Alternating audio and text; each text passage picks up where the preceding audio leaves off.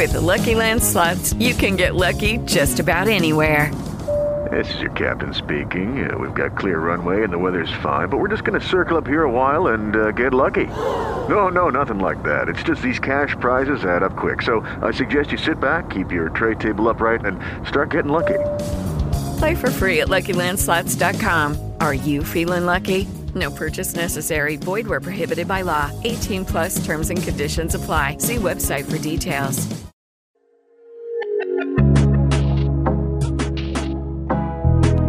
Radio Tren Topic presenta Mujeres, un podcast de historias. Estás escuchando un podcast exclusivo de Radio Tren Topic. Conectate con tus pasiones.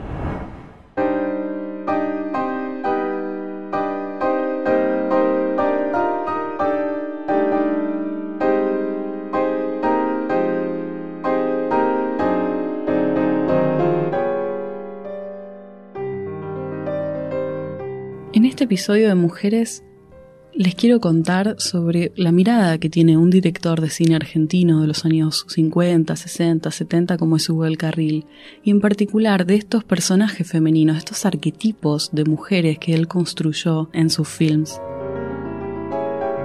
Me acuerdo siempre de un libro de Cara y Seca de Simon Feldman, un director y un escritor de cine, que él decía, bueno, cómo se construyen estos arquetipos, ¿no? Estos estereotipos que el film, por supuesto, como cine de masas, ¿no? como cultura de masas, siempre entrega. Y él dice, ojo, no van a ser los personajes principales, porque con ellos nosotros siempre discutimos más. Van a ser sobre todo los personajes secundarios, porque son aquellos a los que nosotros no cuestionamos y eso mismo pasa en la sociedad.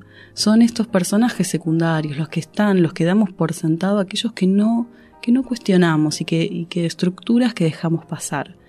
Bueno, hoy vamos a mirar a estos personajes generalmente secundarios, aunque hay algunos protagónicos, que tiene que ver con las mujeres y con estos arquetipos en los films de Hugo el Carril. Vamos a hablar en particular de cuatro películas, de La Quintrala, de Las aguas bajan turbias, la Sentencia y de Amorina.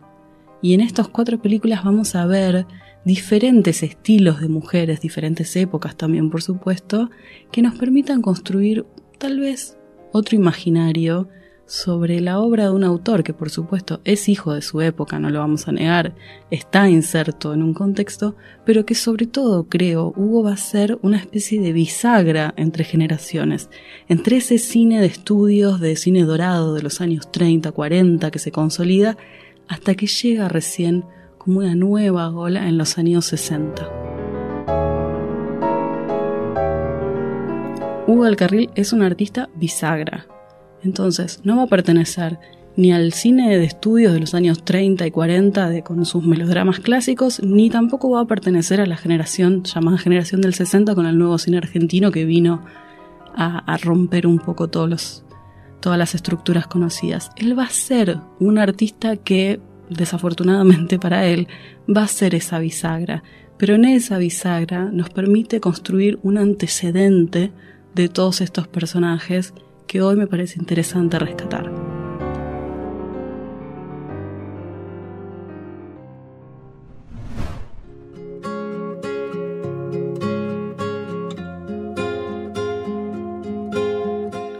Simón Feldman dirá que el poder de la construcción de estereotipos que realiza el cine no sucede tanto con los protagonistas de los films, sino más bien con los personajes secundarios aquellos que dan estructura a los universos verosímiles que se cuentan en estas historias. Creo que esto mismo acontece en la sociedad, y es por eso que muchas veces tenemos que volver a mirar lo observado para notar cosas nuevas. Tal es el caso del rol de las mujeres en la sociedad de estas épocas que se retratan, como en la vida profesional también, de las actrices que dieron vida a estos personajes que hoy vamos a seleccionar en este episodio. Y aquí es donde reside para mí lo interesante de Hugo El Carril, este director de cine que vamos a ir viendo. ¿Qué tipo de mujeres retrata y con qué actrices trabaja? Si bien, no vamos a negar, es hijo de su época, y muchas cosas hoy pueden parecernos anticuadas, situando la mirada en contexto, veremos que merece la pena volver a mirar. El espíritu de hoy entonces es brindarles herramientas para que vean estos films y puedan tener unos anteojos nuevos que aporten una mirada más a nuestro cine nacional. Las películas son, entre muchas otras cosas, una expresión artística y cultural, donde se reflejan las distintas épocas de la historia. Y en consecuencia hay cineastas a los que les toca hacer la expresión de una época dorada, otros y otros a los que les toca hacer vanguardia, disrupción de los cánones establecidos, y algunos, como Hugo el Carril, que les toca hacer una especie de bisagra, de modulación entre distintas épocas vertiginosas y sobre todo en el cine en Argentina. Para pensar la obra de un artista multifacético y excepcional como fue Hugo el Carril, hay que adentrarse en las distintas aristas que componen la vida cultural de nuestro país. Les propongo entonces en este episodio mirar los personajes femeninos de cuatro de sus films. La Quintrala del 54, La Sentencia del 64, Amorina de unos años antes, en el año 61, y su primer éxito, por supuesto, Las aguas bajan turbias del año 1952. Creo que el cine de Hugo es una de esas filmografías más valiosas que dio nuestro cine nacional, que supo construir una imagen propia, una diversidad de narrativas e historias que supieron convivir entre sí, y un modo de producción independiente que demostró una vez más que el amor por el arte cinematográfico en nuestro país no viene sin los más profundos sacrificios.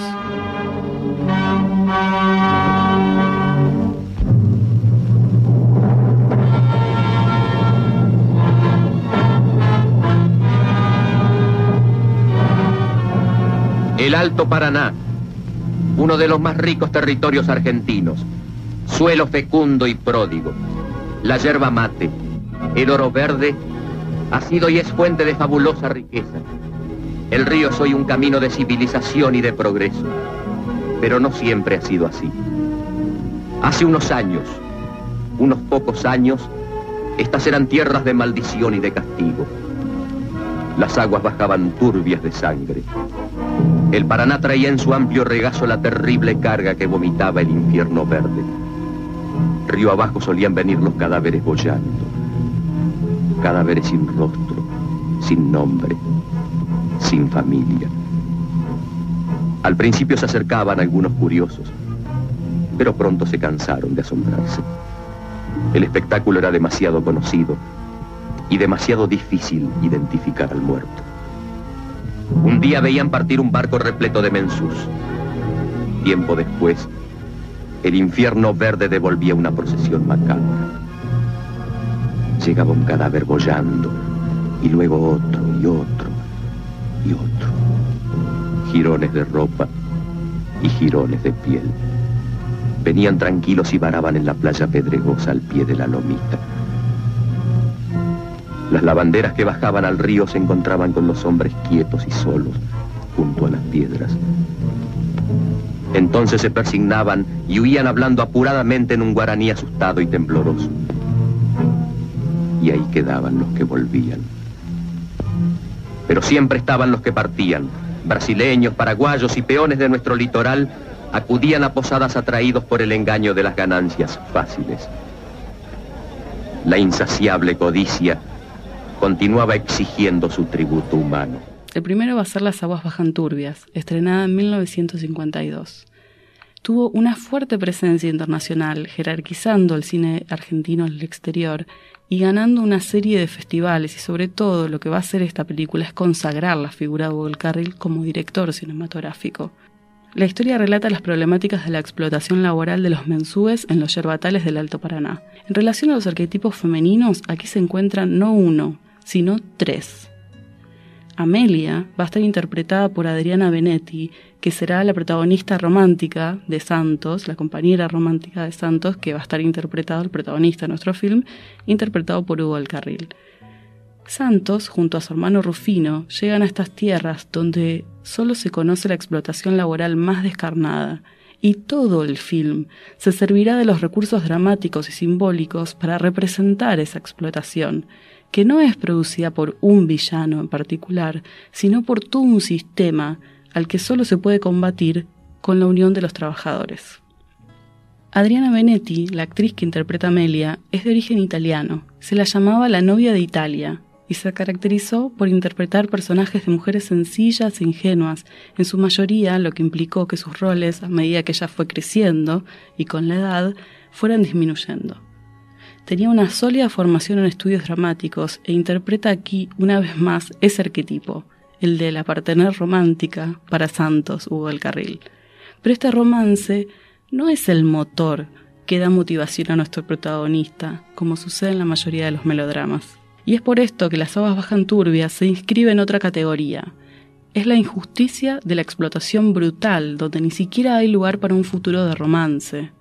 En esas tierras no es posible el amor seguramente, al menos así en los términos de relación a largo plazo podríamos decir. Y esta relación entre Santos y Amelia viene a poner este acento en nuestro primer arquetipo. Amelia no será una novia y luego esposa o madre, etcétera, ¿no? Siguiendo los cánones heteropatriarcales del asunto. Se convierte más bien en una compañera de Santos, comprendiendo que para poder ser juntos, primero deben luchar y organizarse junto a los otros. Aquel segundo arquetipo femenino más clásico, podríamos decir, será el de Doña Flora, una mujer que, como dice ella misma en el film, ya está muy vieja para ir para el norte, ¿no? A buscar una, una mejor vida. Una mujer madre que tiene un hijo trabajando en el sur y que le manda cartas que no puede leer porque no sabe. Santos en un momento le leerá la carta donde le cuenta que trabajando en el sur logran tener mejores condiciones de trabajo el hijo de esta mujer debido a que se organizaron una especie de proto-sindicatos. Y es debido a esta historia que le cuenta este hijo que ellos ven un futuro, una mejor vida posible. Este relato del hijo de esta madre de todos y todas, de Doña Flora, sacrificada, negada y varios adjetivos más, será el que muestre una nueva realidad posible. Podría decirse que es el arquetipo femenino de quien sabe que su tiempo no será este, que ella ya está relegada, pero que sin dudas gesta un futuro distinto. Fue interpretado este rol por Gloria Ferrandiz, una actriz uruguaya de radio, cine, televisión y teatro, que también tenía una sólida formación actoral y una extensísima carrera en nuestro país. Pero aquí, el tercer personaje, también arquetípico, pero interesante en su presentación, que a primera vista podría interpretarse como este rol de mujer de la noche, por decirlo menos, y también es el rol contrapuesto a los mencionados anteriormente, pero que creo que en este film se plantea no tan livianamente. Hablo, por supuesto, de Flor de Lis, interpretado por Herminia Franco, una actriz que también tiene una extensa carrera, hija de padre actor y, que continúa la tradición artística y que va a ser muy, muy reconocida en su campo. Flor de Lis es sobre todo una mujer trabajadora, como lo es Amelia y como también lo es Doña Flora, esto responde a la mirada de época de la segunda mitad de los años 40.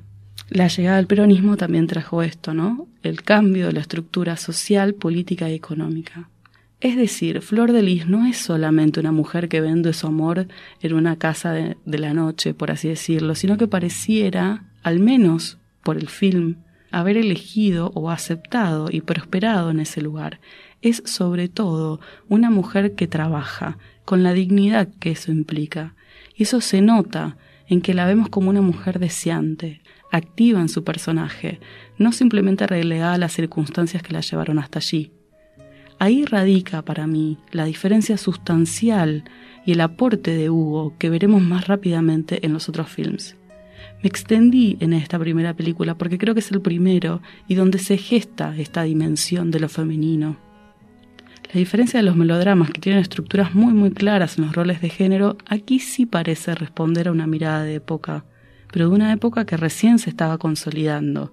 Hugo mostrando la bisagra, una posibilidad. Faltarían muchos años para que los roles femeninos adentro y afuera de la pantalla puedan consolidar un rol propio, pero debemos sí reconocer los antecedentes. El segundo filme es La Quintrala, ese es un nombre corto. Y La Quintrala, Doña Catalina de los Ríos y Lispergar es el nombre completo. Estrenada luego de, varios meses porque la frenaron, había un conflicto un poco importante en esa época entre la iglesia y el peronismo, así que esta película que no deja muy bien parado todas esas estructuras, y eso hizo que la película no tuviera una buena llegada al público y en concreto Hugo el Carril perdiera mucha plata. La Quintrala es un peliculón, Es un film de época que está interpretado por Ana María Lynch, quien fuera pareja de Hugo el Carril durante muchos años, casi 15 años, y que según dicen le brinda este film para cerrar un poco esa historia que fue bastante tormentosa entre ambos, y ya estaban separados cuando hacen esta película. Ana, Ana María Lynch, había estado varios años sin trabajar. Es entonces que Hugo el Carril le propone hacer este protagónico de una de las mujeres más potentes de la historia de las Américas, como dirían. Ana María, con la llegada de la Revolución Libertadora un año después del estreno de este film, pasará a formar parte de la lista negra y se le vedará la posibilidad de trabajar por su pertenencia o simpatía con el justicialismo. Ese capítulo tan determinante de nuestra historia cultural y muchas veces relegado. Dice Fernando Martín Peña, el éxito de Las aguas bajan turbias animó al realizador a encarar este ambicioso proyecto que resultó no solo una hazaña de producción, sino también uno de los mayores logros artísticos.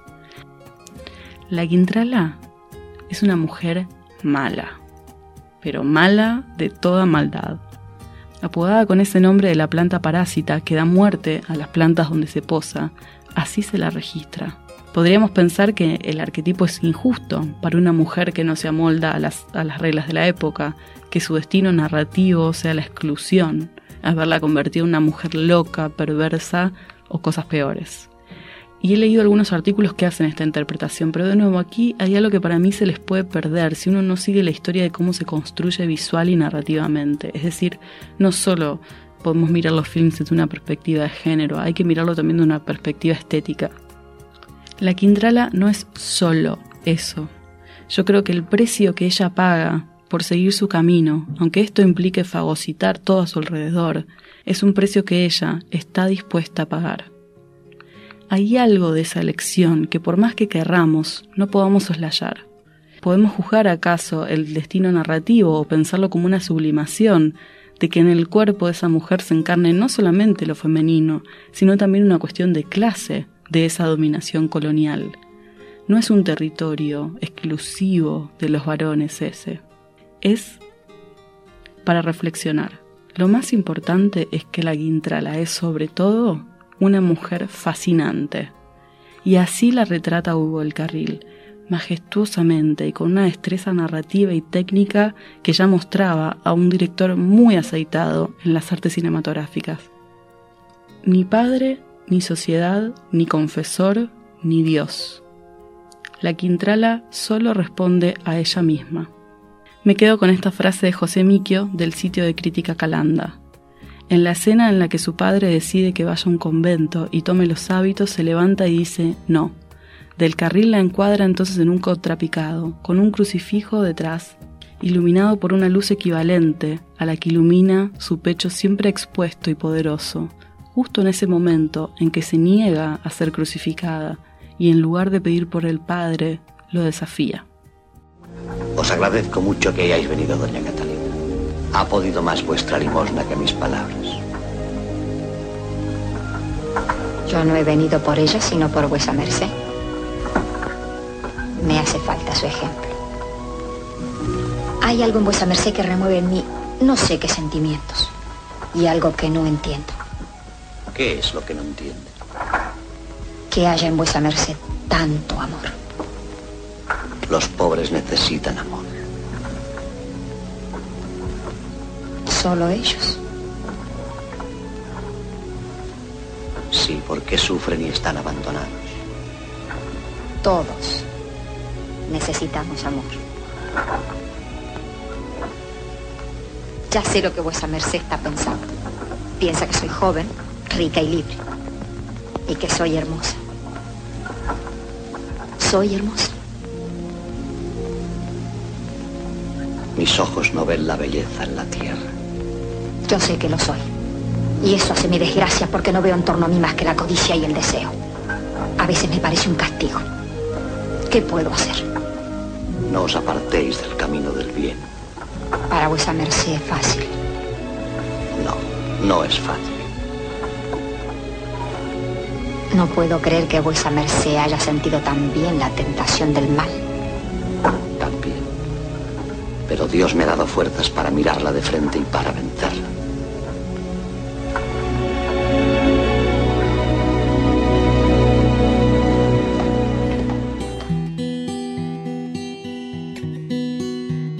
Amorina es nuestro tercer film, donde nuestro cineasta Hugo El Carril vuelve a rescatar del ostracismo de estas listas negras del peronismo a Tita Merelo.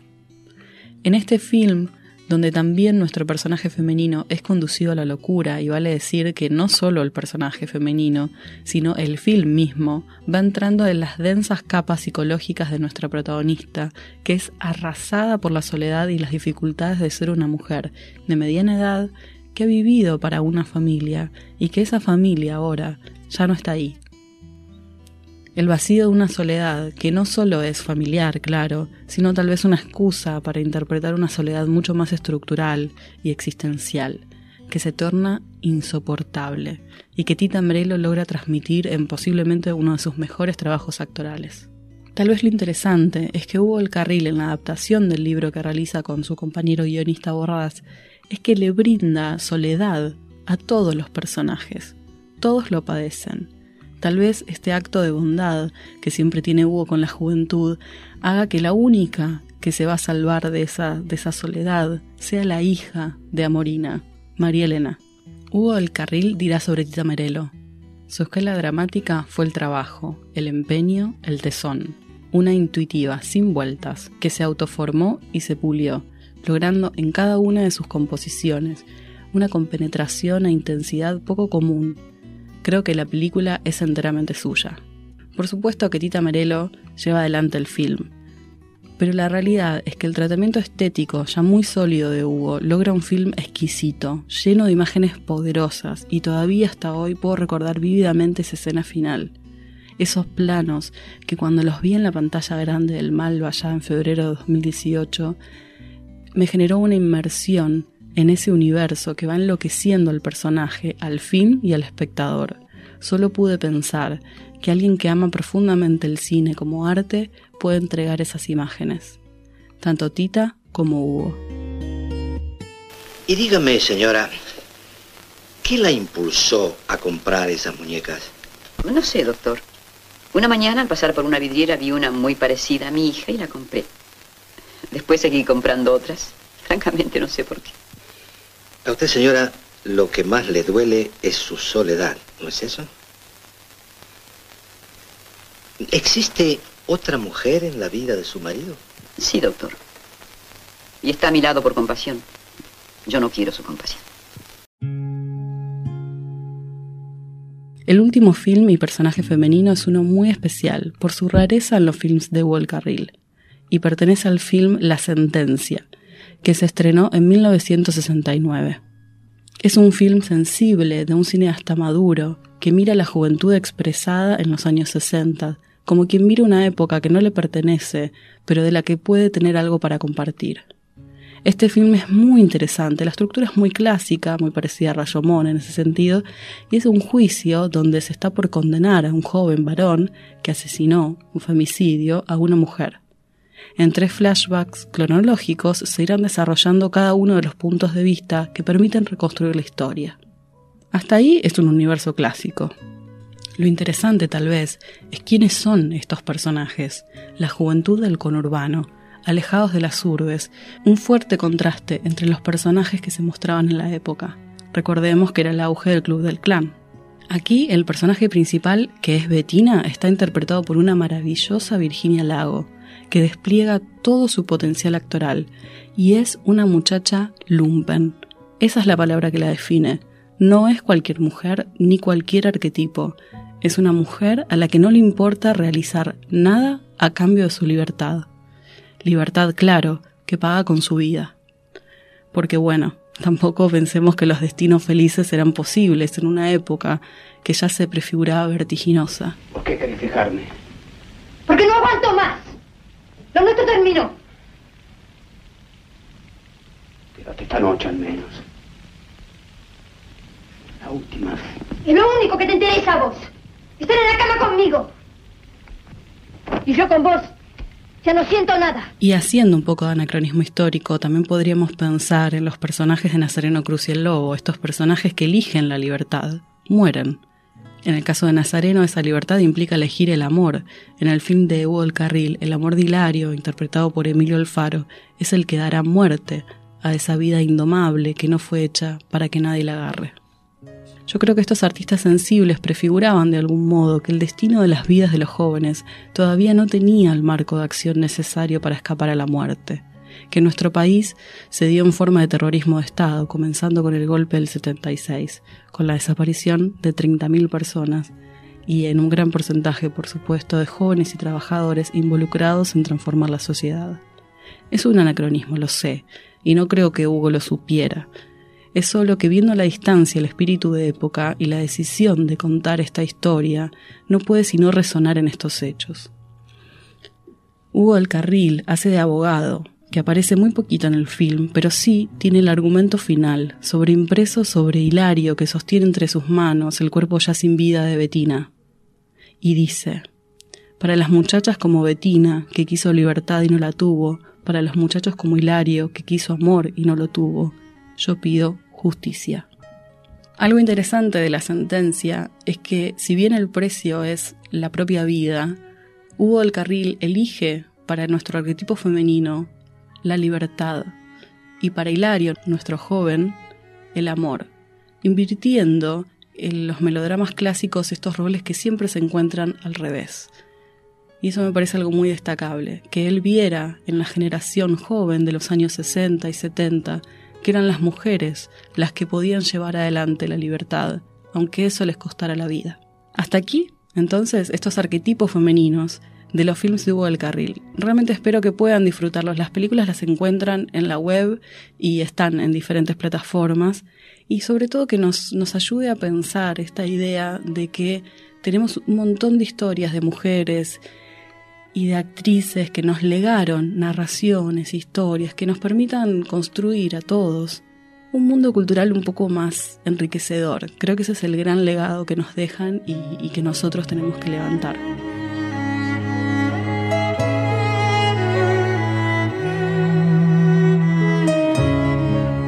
Estás escuchando el podcast Mujeres y mi nombre es Ailén Iglesias Barrera.